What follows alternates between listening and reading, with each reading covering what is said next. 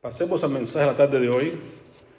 La predicación de hoy, eh, vamos a llevar por el capítulo 8 de Mateo. Vamos a ir viendo la autoridad de Jesús. Amén. ¿Tiene Jesús autoridad o no? Amén, amén. Jesús tiene toda la autoridad. Y eso se trata. De que eres todo soberano. Jesús es el rey soberano, hemos visto en los himnos que hemos estado cantando. Jesús es nuestro Dios soberano. Se trata de la autoridad de Jesús. Es lo que queremos ver en este capítulo 8 de Mateo.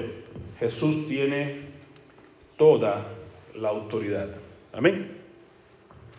Y eso hace la diferencia en que tú tengas a Jesús como Salvador o que tengas a Jesús como Salvador y Señor.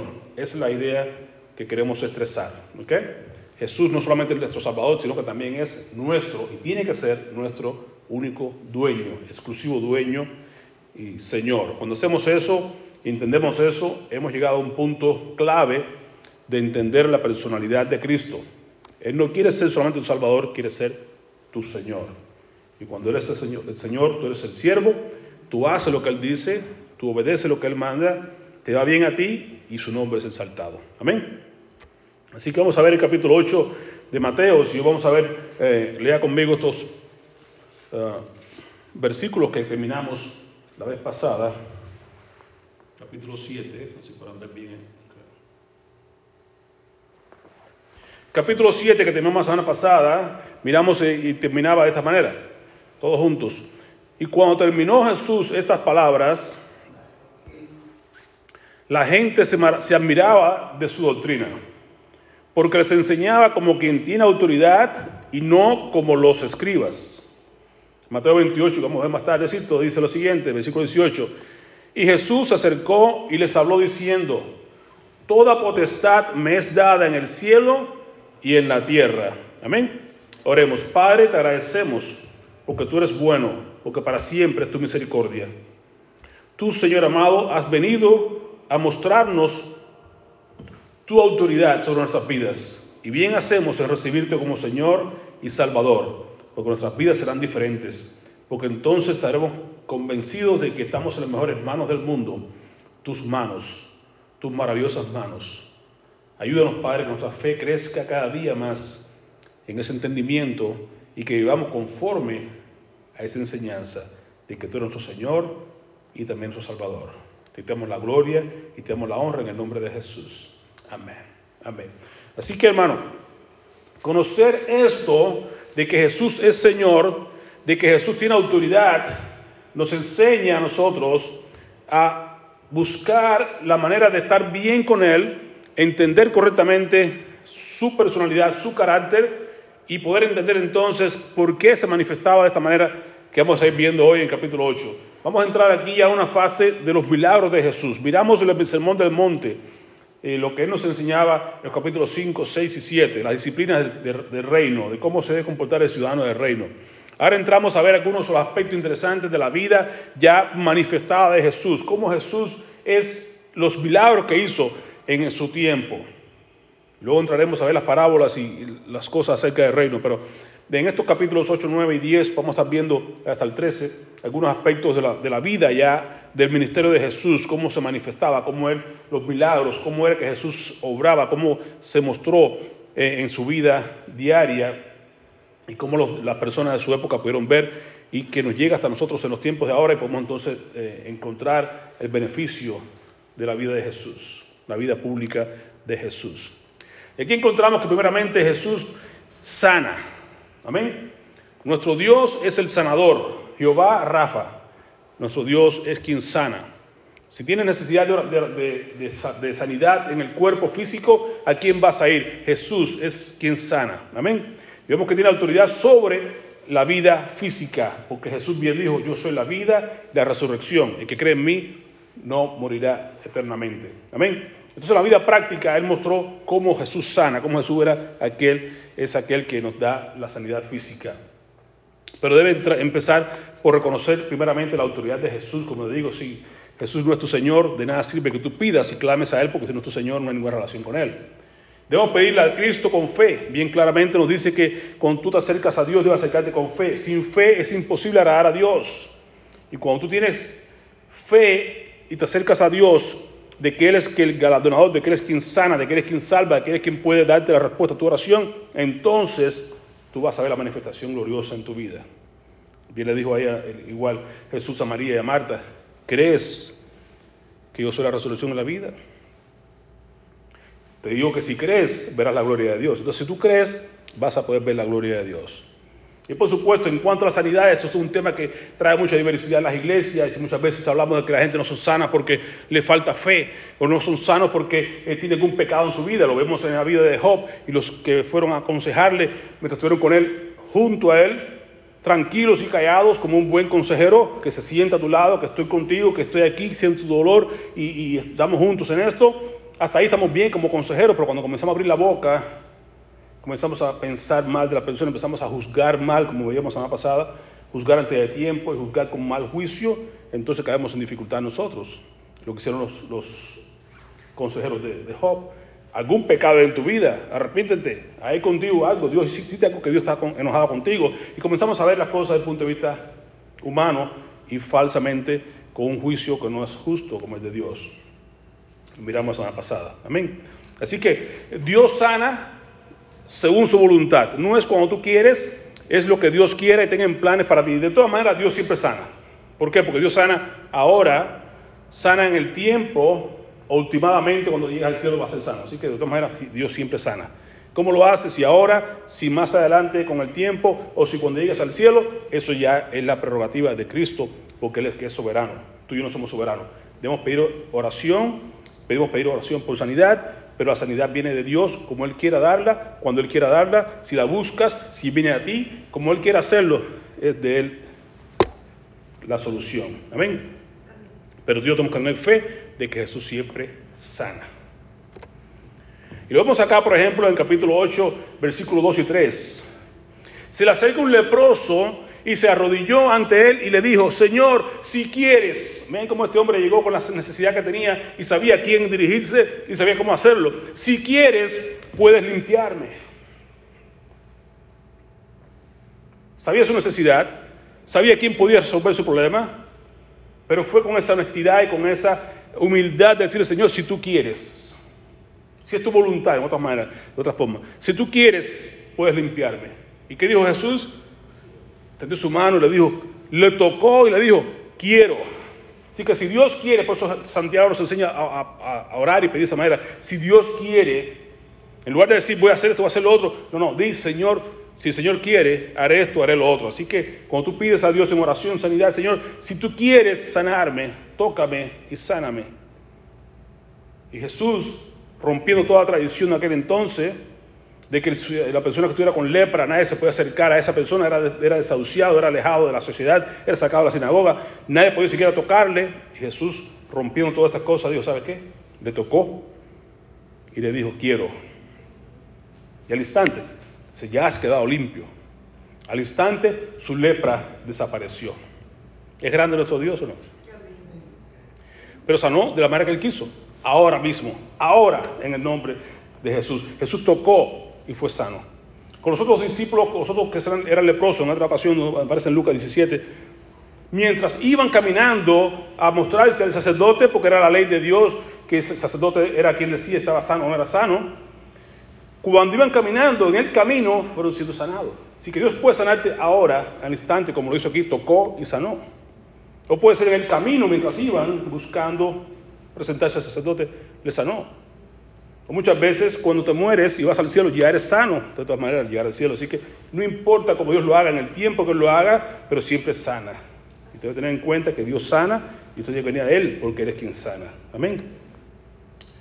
En tiempo de Jesús, el leproso no tenía ningún tipo de derecho a nada. Usted sabe, era echado fuera de la sinagoga, del pueblo, iban directo a unas colonias, tenían que tocar campanitas y todas las cosas para saber que venían de camino, andaban llenos de harapos y llenos de ¿cómo se llama?, de unas vendas que se llenan de, las llagas que tenía, era una cuestión horrible, el mal olor y todas las cosas, y eran, eran echados fuera de la sociedad.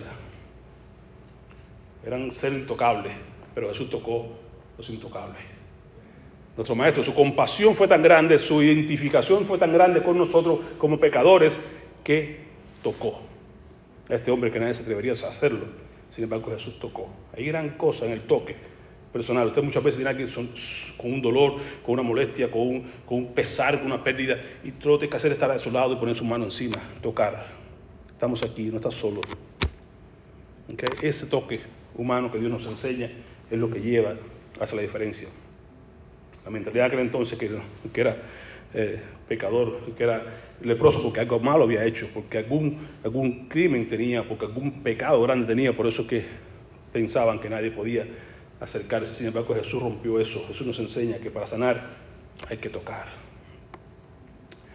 La iglesia siempre ha estado preocupada por el mandato del Señor de la salud integral de todo el ser humano. Procurar consolar, ayudar, curar en lo posible a los afectados por lepra. Yo tengo alguna experiencia muy, muy cercana. El hospital que usted ve debajo, yo trabajé en ese hospital en los años 1990 al 93 es el principal hospital de Guinea-Bissau, la capital. Yo vivía ahí al lado, otro lado del cementerio, la casa y, el, hospital, grandísimo hospital Simão Méndez. Eran el hospital del pueblo, pero el hospital que ve arriba, el hospital de Comura, también trabajaba ahí cada martes. Iba a ese hospital, era puramente un hospital de leprosos. Era dirigido por monjitas de la, de la franciscana. Venía un hombre, un médico, venía cada tres meses y de afuera, de Portugal, y el tiempo yo trabajaba, mantenía ese hospital durante los tres años que estuve con ellos ahí. Y fue interesante la, experiencia que tuvimos en ese hospital, realmente el hospital de Comura, donde iba de los leprosos, puramente leprosos, y nada más se trata en ese lugar. Lo ves ahí en silla de ruedas, faltan los pies, faltan pedazos del cuerpo. El hospital lo mantiene siempre bien limpiecito, bien bonito, bien todo. Pero yo dediqué tres años de mi vida en ese lugar, muy cercano a mi corazón, en ese sitio, en Guinea-Bissau de Comura. Interesante porque la lepra se compara en los tiempos bíblicos con, la, con, la, con el pecado. La lepra es como que, que, va carcomiendo todo tu ser humano, todo tu cuerpo, te va dañando tu nariz, tu cartílago, tus brazos, tus dedos, lo pierdes todo. Y esa es la idea que habla acerca de que el pecado es como esto, que carcome lo interno del ser humano, que lo destruye completamente y lo, lo mata. Y el punto de vista es que, eh, por eso que Jesús decía que los hombres vayan y muestren al, sacerdote, porque lo que había establecido Dios en Levíticos en cuanto a relación para los, leprosos, decía en capítulo 13 y 14, se refería a que había diferentes formas, diferentes lesiones en la piel. El sacerdote era el que tenía el derecho de ver si esa lesión había sido sanada o no había sido sanada, y era el que decía, le daba carta de que si estaba sano o no, que podía reunirse con su familia, que podía regresar a la sinagoga, podía hacer las cosas. Era el sacerdote que tenía ese, ese derecho de hacerlo. Así que en aquel entonces por eso Jesús decía, yo te sano, pero ve y muestra que te den la carta ahí de que eres sanado para que se vea que sí fue resultado. Así que esa era la, idea. Por eso Jesús decía, vaya y muestra al sacerdote. Ah, así que era la regla que habían. Así que Jesús no vino a romper ninguna regla, vino a cumplir todas las reglas habidas por haber en el Nuevo Testamento. No vino a romper nada. Jesús sigue sanando y sana luego al siervo del centurión. Si vemos entonces que este hombre, el leproso, viene buscando a Jesús, viene buscando la sanidad, viene buscando por fe a quien, a quien puede sanarle. Aquí tenemos otro gran ejemplo de fe mostrando en el sentido de la sanidad. Y es que este hombre, el centurión, viene buscando también a Jesús, sabiendo que Jesús es capaz de sanar, pero no lo hace por él mismo, no lo hace por alguien más. Entonces es un nivel diferente. No solamente cuando tú vienes buscando sanidad de parte de Cristo, sino cuando tú vienes buscando sanidad para otro.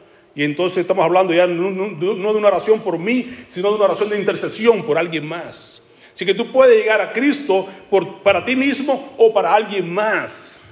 Interceder que Jesús lo mismo te sana a ti, que sana a alguien más a través de lo que tú estás pidiendo. Ve, por eso nos manda en la iglesia a orar y a interceder por los enfermos, a pedir por aquellos que están en necesidad, buscar, como hicieron aquellos amigos, traer a Jesús al paralítico a, los pies de Jesús para que fuera sanado. Si tú no puedes, alguien puede interceder por ti.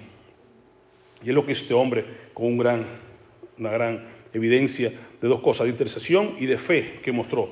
Versículo 5 dice, estando, entrando Jesús a, Capernaum, vino a él un centurión rogándole, ve la, la, la, porción, Señor, si quiere, decía el leproso, rogándole, le pidió, le dijo, Señor, mi criado está postrado en casa, paralítico, gravemente atormentado. ¿Y qué dice Jesús? Yo iré y lo sanaré. Jesús está dispuesto a tocarte, a buscarte, a visitarte donde quiera que estés para sanarte. Jesús, el gran sanador por excelencia. Y este hombre mostró una gran, una gran fe al interceder. Y mira lo que dice. Respondió el centurión y le dijo, Señor, no soy digno el leproso, no, no, no puedo, no me toques. Sin embargo, Jesús le tocó. Este hombre dice, Jesús, no soy digno de que entre bajo mi techo. No tengo, se dio cuenta de su, de su impureza, de su pecaminosidad, de su diferencia en cuanto a Dios santo y puro. No entres a mi casa, a mi techo. No soy digno de que entre bajo mi techo. Pero si tengo fe, ¿sabes qué? Solamente di la palabra y sé que mi criado sanará. Tan solo di la palabra. Qué gran fe. No tienes que venir, no tienes que ir, no te molestes, nomás di la palabra, que yo sé que cuando tú digas la palabra, en esa palabra hay poder. Dice, porque yo también soy hombre bajo autoridad, él reconocía la autoridad, Jesús, tenía autoridad y por eso reconocía esa autoridad de Jesús. Dice, yo tengo bajo mí órdenes soldados y digo a este soldado, ve allá y ve, va, y al otro digo, ven y viene, y a mi siervo, haz esto y lo hace. Él entendía porque un centurión estaba al frente de 100 soldados romanos, conocía lo que es la autoridad. Y tú que conoces la autoridad también en tu casa, como padre, como madre, también tienes que reconocer que Jesús tiene autoridad. Por tanto, cuando Jesús dice algo, se hace. Por eso fue con esa intensidad y le dice, Señor, no tienes siquiera que ir, tan solo di la palabra. Y yo sé que se va a hacer. Así que mostró, entendió la autoridad de Jesús, pero al mismo tiempo mostró fe. Una gran fe, a tal punto que Jesús se maravilla. Al oírlo Jesús se maravilló y dijo, a los que le seguían, de cierto digo que ni aún en todo Israel he hallado tanta fe. Se maravilló Jesús. La fe de este hombre maravilló a Jesús, lo, lo, sorprendió en sentido de que no que Dios no sepa todas las cosas, sino que lo hizo para que viera los que estaban alrededor de él ahí en Capernaum, donde más donde todas las cosas eh, fueron desarrolladas en el tiempo de, Cristo, en Capernaum, al otro lado de, de Galilea. Y allí llegó y ver aquello le dice, ¿sabes qué? Este hombre ha mostrado una fe extraordinaria. Vean la fe de este hombre, que no tiene que ser que, que yo esté allí, sino que tan solo di la palabra. Y él creyó eso, tan solo di la palabra, yo sé que mi siervo sanará. Tienes poder sobre la, una enfermedad. Yo tengo fe, tú tienes la autoridad. Y esa combinación hay un resultado tremendo. ¿Podrás tú tener ese mismo tipo de fe? ¿Podrás entender que Jesús tiene autoridad, que tiene todo el poder? que es soberano, que Él es suficiente. Tu función y la mía es tener fe. No tan grande. Una fe como la de un grano de mostaza, decía Jesús. Pero correctamente, en el lugar correcto. Pon tu fe, aunque sea pequeña, en Dios, en Cristo Jesús. Y Él hará la maravilla. Jesús fue claro, y sabes qué, vendrán muchos del oriente y del occidente, refiriéndose a este centurión, que no son de la casa de, Israel, pero de lejos. Y sin embargo, por mostrar esa fe, vendrán y se sentarán con Abraham y con Isaac y con Jacob en el reino de los cielos. Pero los hijos del reino, los que están ahí, los judíos, los que fueron llamados a ese reino por su incredulidad, porque sabe que en muchos lugares no fueron creyentes, el mismo en Capernaum tuvo mucha gente que no quiso creer, y también en, Tirón y en Sidón, y en muchos lugares que no quisieron creer en los milagros de Jesús. Dice, habrá muchos en el reino hijos del reino que serán echados fuera. Las tinieblas. Ahí en el infierno será lloro y el crujir de dientes. Pero habrá muchos del occidente, del oriente, de gente que no son del reino y van a estar sentados en la mesa con Abraham, Jacobo y con Isaac. ¿Por qué? Porque creyeron, porque tuvieron fe, porque reconocieron mi autoridad. Pero los que están allí con él, que caminaban con él, incluso los de su casa, que no quisieron creer hasta que no fue resucitado entre los muertos, no creyeron. Y muchos que no creen, los que no creen, dice la palabra de Dios, no verán la vida, sino que la ira de Dios está sobre ellos. Por tanto, su parte será allí, fuera, en las tinieblas, en el lloro, en crujir de dientes. Entonces aquel centurión, entonces dijo Jesús al centurión, ve. Y como creíste, te se ha hecho. Conforme tu fe se ha hecho. Muchas veces que los milagros de Jesús fueron así. La gente le pedía a Jesús algo y él veía la fe en esa persona. La mujer se, mujer del flujo de sangre que vino y dice, yo tengo fe que si yo toco ese, aunque sea el borde del manto, yo sé que voy a hacer sanada. Y le por su fe fuiste sanada.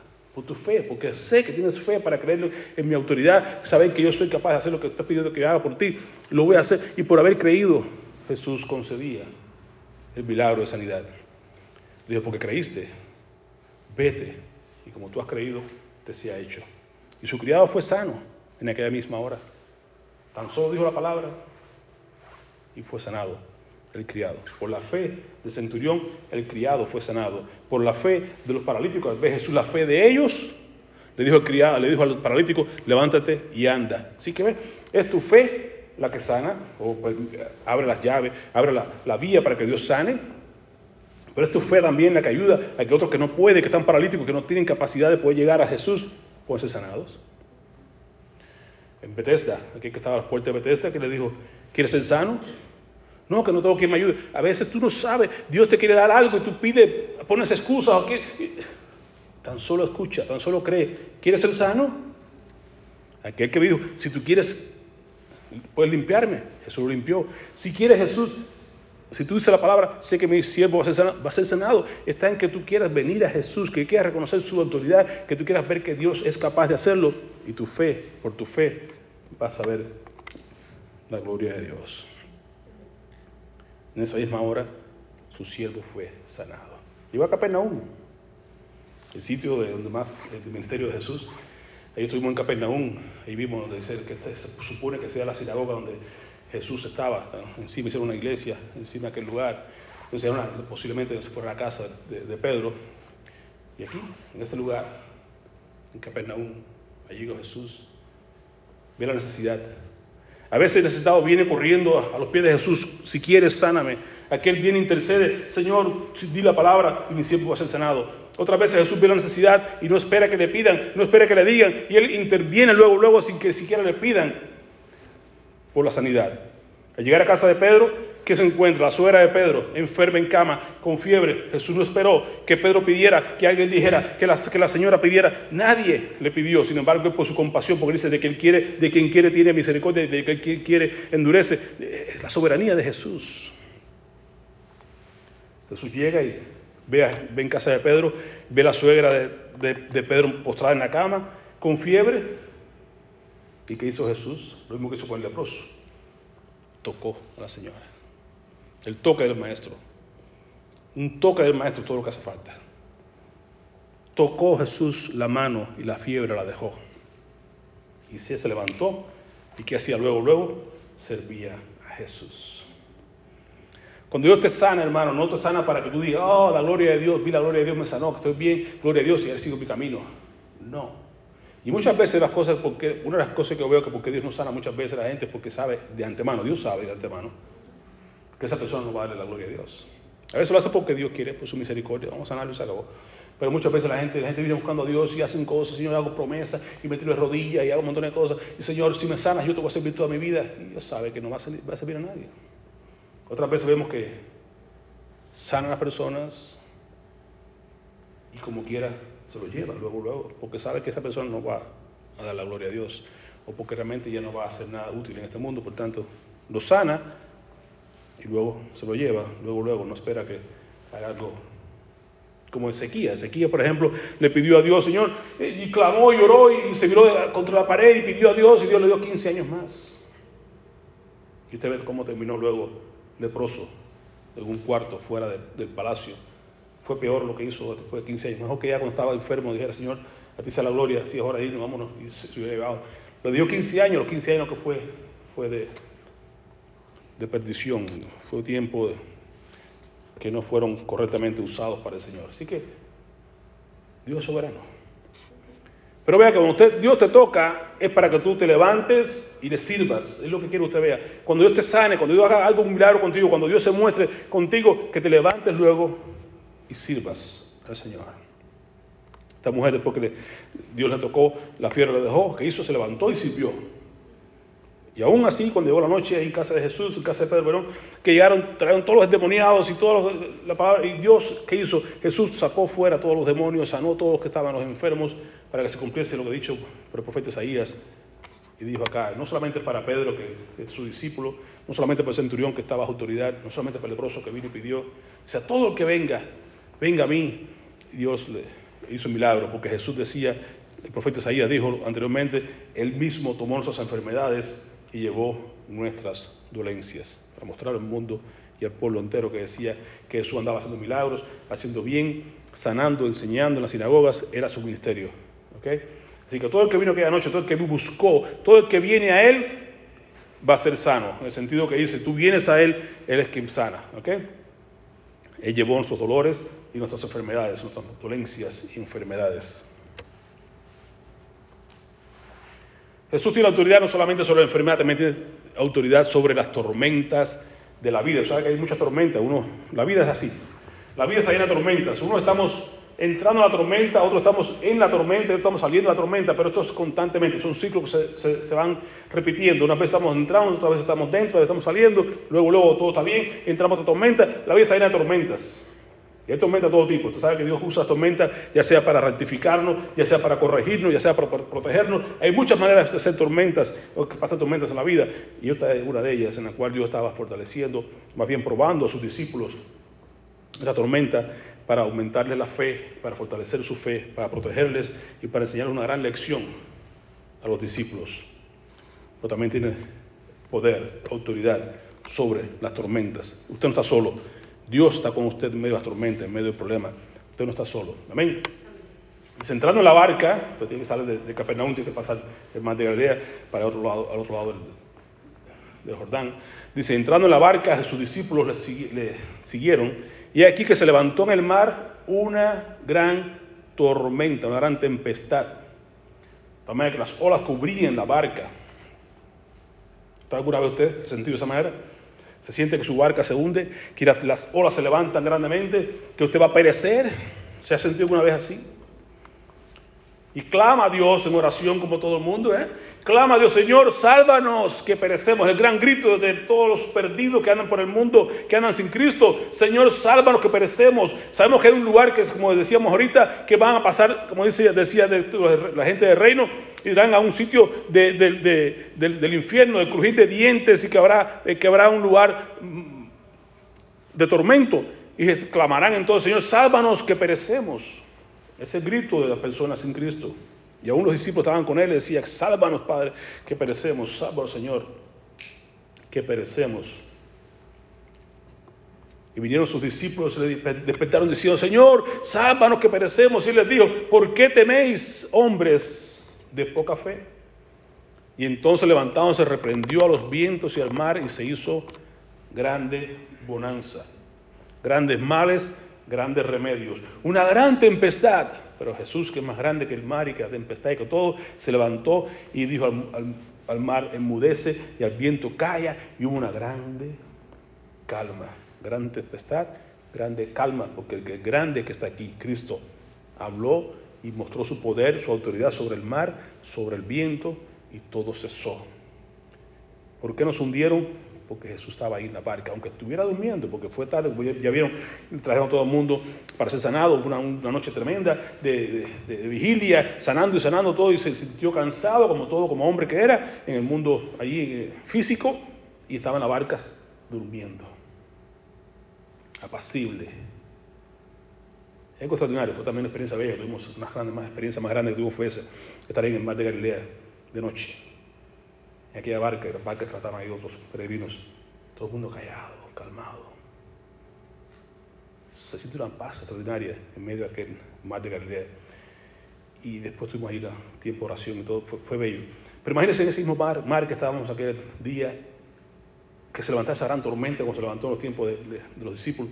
La gran tormenta, ¿a quién vas a clamar? Sálvanos que perecemos. Solo Jesús tiene poder de calmar la tempestad dentro de tu vida, fuera de tu vida, alrededor de tu vida, Cristo tiene toda la autoridad. Los hombres se maravillaron. Jesús se maravilló con el, centurión cuando dijo, tan solo di la palabra. Ahora los hombres se maravillan, se maravillan. ¡Wow! ¿Qué hombre es este? Que aún los vientos y el mar le obedecen. Jesús sanó al leproso, sanó al siervo del centurión, sanó a la suegra de Pedro. Pero cuando vieron que Jesús habló a la naturaleza, ¡boom! El viento, al mar, los discípulos dijeron, wow, la cosa ya está poniéndose un poquito más seria. ¿Qué hombre es este que aún el viento y el mar le obedecen. Eso fue mostrando su autoridad, fue mostrando su, su capacidad sobre la enfermedad, su capacidad sobre las tormentas de la vida. No hay nada que usted esté pasando en este mundo que esté ajeno o fuera del poder de Dios. Dios tiene poder, Dios tiene autoridad sobre su tormenta, sobre su vida, lo que esté pasando, no te vas a hundir. Aunque tu fe sea pequeña, como el gran mostaza, clama a Jesús, sálvame que perecemos sin ti. Y Jesús va a poner su palabra, a decir a esa tormenta, detente y la paz vas a poder experimentar. En tercer lugar, Jesús tiene autoridad sobre los tormentos más profundos del alma. El salmista David entendía esto en Salmo 42 decía, ¿por qué te abates, su alma mía? ¿Por qué te turbas dentro de mí? Espera en Dios, porque aún he de alabar la salvación mía y roca mía. No te turbes, no te sientas mal. Por más pesadumbrado que estés por dentro, por más atormentado que estés por dentro. Sabemos que el cristiano no sufre de, posesión demoníaca, pero sí sufre de depresión. Presión, no de depresión, presión externa. La presión que el enemigo hace en muchos contornos, en muchas áreas, y también nuestra alma muchas veces sufre por causa nuestra misma que tenemos, escuchamos nuestros sentimientos, porque el alma es el, asiento de los sentimientos y de, los, y de la voluntad interna del ser humano. Y ahí le damos cabida al diablo, ahí le dejamos que él tome control de esos sentimientos negativos, ahí le dejamos que sea quien dirija nuestra vida internamente en lugar de dejar que sea Dios quien reine.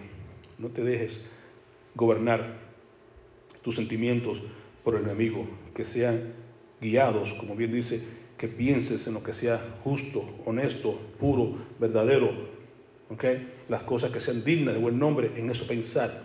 Llevar cautivo todo pensamiento a la obediencia a Cristo.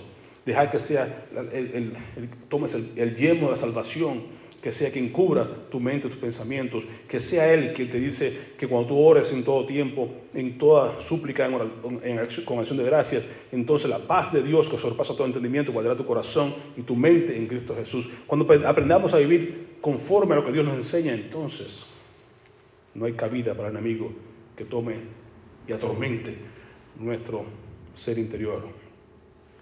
Con nuestro cuerpo físico nos relacionamos con el mundo físico, con nuestra alma relacionamos con las personas, con nuestro espíritu, nos relacionamos con Dios. Pero nuestra alma es asiento de batalla del enemigo en muchas áreas. Y los tormentos pueden ser entonces no solamente porque el enemigo nos atormente, sino porque nosotros dejamos que Él guíe nuestros pensamientos. Entregamos nuestra mente al diablo en lugar de entregar nuestra mente a Dios.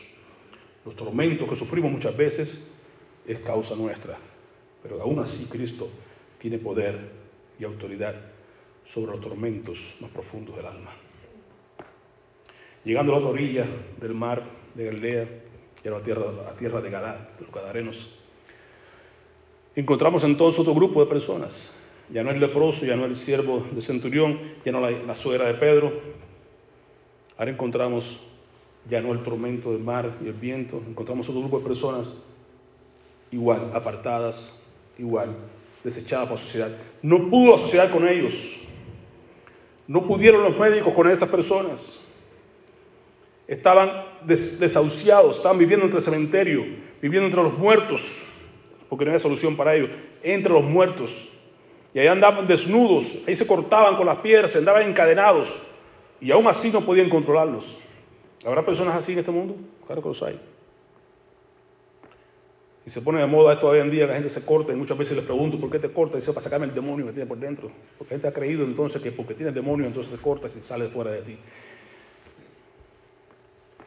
Cuando llegaron a otra orilla, dice, a la tierra de los Gadarenos, vinieron a su encuentro dos endemoniados, que salían de dónde? De los sepulcros, feroces en gran manera, tanto que nadie podía pasar por aquel camino. Y clamaron diciendo, ¿qué tienes con nosotros, Jesús, Hijo de Dios? ¿Has venido para, acá para atormentarnos antes de tiempo? Así que los demonios también tienen conocimiento, bien dice Santiago, aún los demonios creen y tiemblan. Creen que Jesús es el Hijo de Dios. Reconocen la autoridad de Cristo.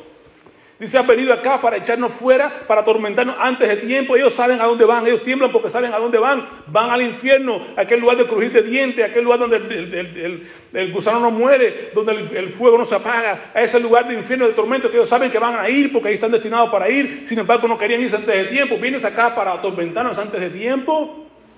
Aún estamos gozando en este cuerpo, aún estamos acabando con esta gente, aún estamos llevando a que se corten, que, corran, que griten, que sean personas fuera de, quicio, les han acabado con su mente, con su corazón, con todo, y están gozando en estos cuerpos. Y entonces decía, venido para atormentarnos antes de tiempo. Reconocían la autoridad de Jesús. ¿Reconoces tú la autoridad de Jesús? ¿A quién ir cuando estamos atormentados? Decía David, espera en Dios, que aún he de alabarle. ¿A quién debemos ir? A Cristo, que tiene la autoridad sobre la enfermedad, sobre la tormenta, sobre los tormentos. Los demonios le rogaban a Jesús diciendo, no, no, si nos echas, pues ¿qué iba a hacer? Esta autoridad. Sé que has venido a echarnos, pero si nos echas aquí, permítenos ir al menos a ese hato de puerco, porque necesitan un cuerpo. Los demonios tienen que estar dentro de un cuerpo para poder andar, para poder sobrevivir, para poder hacer lo que están haciendo. Permítenos al menos ir a ese hato de puercos. Querían un cuerpo donde, morar, porque no pueden vivir fuera de, un cuerpo. Y Jesús entonces les permitió. Como son judíos, los judíos no creen en comida, los puercos son inmundos, pues ahí es que vas. ¿Quieren los puercos? Los lanzó los puercos y los puercos se, tiraron por despeñaderos hacia abajo. Y ellos salieron y se fueron a aquel hato de cerdos. Y aquí todo el hato de cerdos se precipitó en el mar por un despeñadero y perecieron en las aguas, prefirieron matarse, suicidarse antes que vivir con los demonios. Aquí, no, no, aquí, no. se tiraron también ellos. No quisieron siquiera vivir con esos demonios. No, no, no. Preferimos morirnos. Se lanzaron contra el despeñadero y murieron. Ahí dicen que surgió el primer jamón del diablo. Primera porción de jamón del diablo. Y los que los, apacentaban huyeron y vinieron a la ciudad, contaron todas las cosas y lo que había pasado con los endemoniados. La gente se maravilló, salieron corriendo, diciendo todas las cosas que habían pasado, habían visto. ¿Creen que mucha gente vinieron, oh, encontramos, hicieron, ¿creen que iban a ser como la mujer samaritana? Oh, mujer samaritana salió corriendo a la ciudad, ¿sabe qué? Encontraba al Mesías, encontraba al Mesías, y les habló a todo el mundo, todo el mundo salió a la ciudad corriendo a buscar al Mesías, y lo vieron oh, ahora sí creemos, no por lo que tú me dijiste, sino porque estamos viendo al Mesías, al Maestro, lo estamos viendo, estamos creyendo en él, gloria a Dios. Los gadarenos no hicieron eso, ¿verdad que no? Este grupo te va más allá, son la gente de la, tribu de, de Gad, y cuando pasaron al mar rojero, no, no, vamos a pelear contra los, para conquistar las tierras, no, no, no, nos quedamos al lado acá. Ustedes vayan si nosotros no queremos ir. Ni siquiera fueron a pelear con un grupo, con los, hermanos. Esa es la gente, los gadarenos, criando puercos, que no era lícito para los judíos criar, si no criaban puercos. Viene Jesús con autoridad a mostrarles que tiene, viene a darles una vida mejor. ¿Y qué hacen ellos? Y los que apacentaban los cerdos, cuando vieron lo que había pasado, que habían perdido su ganancia, los puercos, Huyeron y dieron aviso, dice Lucas, estamos viendo dos capítulos diferentes para que vean el, contexto. Dieron aviso a, la ciudad y a los campos y salieron a ver lo que había sucedido y vinieron a Jesús. ¿Y qué hallaron? Y hallaron al, hombre endemoniado, porque Lucas habla de uno, aquí Mateo habla de dos. Vieron al hombre en quien había, de quien habían salido los demonios. ¿Cómo lo encontraron? ¿Cómo había estado ese hombre? Desnudo, entre los muertos, los sepulcros, se cortaba, encadenado y todas esas cosas. Y ahora, ¿cómo lo ven? El milagro de Jesús. Jesús vino y encontraron a este hombre completamente diferente. Sentado a los pies de Jesús. ¿Se acuerdan de María? ¿No estaba María? Sentada a los pies del Maestro. Y este hombre ahora que está haciendo, que ha sido libre de los demonios, ¿qué hacía? La, suegra de, de, Pedro, al ser sanada, iba y le servía. Este hombre, al ser sanado, al ser liberado de los demonios, se sentaba a los pies del maestro. Y ahora estaba ya no desnudo, sino estaba vestido, cubierto por la ropa que Jesús le, puso allí, ¿verdad? Y tú y yo, como venimos a Jesús, nos viste con su justicia y su santidad. Vestido. ¿Y qué más? Y estaba ahora en su juicio cabal. Estaba juicioso, estaba sano de su mente y no andaba loco, gritando, haciendo cosas que hacía anteriormente. Ahora estaba en su juicio cabal. Ve ese punto con usted y conmigo cuando venimos al maestro y nos saca de esta vida demoniada que andábamos antes. Ahora andamos a los pies del maestro buscando comunión. Ahora andamos vestidos con su santidad y su justicia. Ahora tenemos un juicio cabal. Nuestra mente está real, está correcta en las cosas de Dios. Y ellos tuvieron miedo. La gente va a tener miedo cuando un hombre como tú como yo que estamos buscando de Cristo. Somos una, mujer piadosa, un hombre piadoso buscando de Cristo. Entonces el poder de Dios en ti, en la vida tuya, la gente va a tener miedo de ver eso. Y los que habían visto le contaron cómo lo había sido, había sido salvado el endemoniado. Y entonces ve la respuesta. Toda la multitud de la región alrededor de los gadarenos le rogó que se marchase. Vete de aquí, no queremos verte, no queremos que estés con nosotros. ¿Cómo es posible? Deseaban más las riquezas que estaban trayendo de los inmundos puercos que estaban criando que del maestro que vino a mostrarle la autoridad sobre los demonios, a ser libre a este hombre que en la sociedad no pudo con ellos, las cadenas no pudieron con ellos, nadie pudo con ellos y estaban tirados ahí desahuciados. Y Jesús los pone en su justo juicio, su sano juicio, los viste y los ve que quieren seguir al maestro y ellos decían, fuera de aquí, no te queremos, no quiero que seas nuestro rey, no quiero que vengas a sanar a nadie, no quiero que hagas nada, vienes en contra, vienes a, dañar el negocio. Vete de aquí. Si no todo el mundo responde correctamente ante el llamado del maestro, no todo el mundo ve, de, los, los discípulos se maravillaron a ver cómo tenía poder sobre los vientos y el mar. Pedro se maravilló cuando vio aquella gran pesca milagrosa en el capítulo 5 de Lucas y dijo, maestro, apártate de mí que soy, soy un pecador, soy, hay gente que reconoce su necesidad cuando está frente a los milagros de Jesús. Uno viene y se rinde al maestro como se rindió este gadareno. Pero otros tanto dicen, no, fuera, no quiero saber de ti. No te quiero en mi vida. Eres malo a mis negocios. No, no, no. Si vienes a mi vida, yo no puedo seguir haciendo mis negocios, mis trucos feos y mis cosas. No, no, vete fuera, no quiero en mi vida. Pero Jesús, caballeroso que es siempre, ¿qué hizo entrando en la barca? Se volvió. ¿No me quieren? Me voy. Aquí vengo a ti, pero si tú no quieres abrir tu puerta, si tú no quieres lo que tengo para ti, si no quieres mi vida abundante que te ofrezco, mi perdón, mi salvación, mi vida eterna, me voy. Él no discutió, tenía poder para hacerlos caer muertos aquel entonces si quería, pero no hizo lo que querían hacer quizás en aquel entonces uh, Pedro, eh, Santiago y Juan y Santiago, Señor, vamos a que caiga fuego del cielo y, acabe con esta gente. No, no, no. Se fue, se volvió a la barca.